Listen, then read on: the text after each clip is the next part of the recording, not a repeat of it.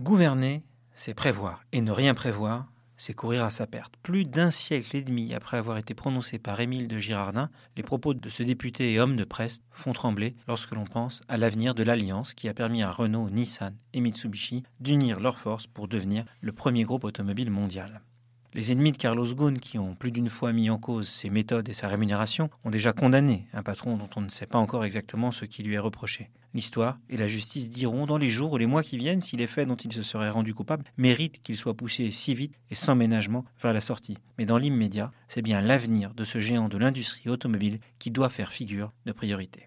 Produisant plus de 10 millions de voitures par an, le groupe qui a été assemblé sous la houlette de Carlos Ghosn n'est pas au bord de la faillite. À court ou moyen terme, même privé de son homme fort, l'Alliance pourrait poursuivre au moins un temps sur sa lancée. Mais Carlos Ghosn en était conscient, une sortie de route peut être fatale. L'attelage improbable entre un constructeur japonais, redevenu beaucoup plus puissant, et un industriel japonais qui a contribué à son sauvetage repose sur un équilibre très fragile au-delà des participations capitalistiques croisées, de la mise en commun des achats de pièces, de la RD et de plus en plus d'usines, qui rendraient un divorce pratiquement inenvisageable sans provoquer un séisme économique, cette alliance ne pourra survivre que si chacune des parties y voit son intérêt particulier plus que commun.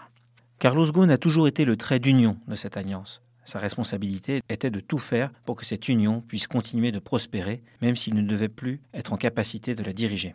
Ce moment semble devoir arriver plus tôt que ce qu'il avait prévu.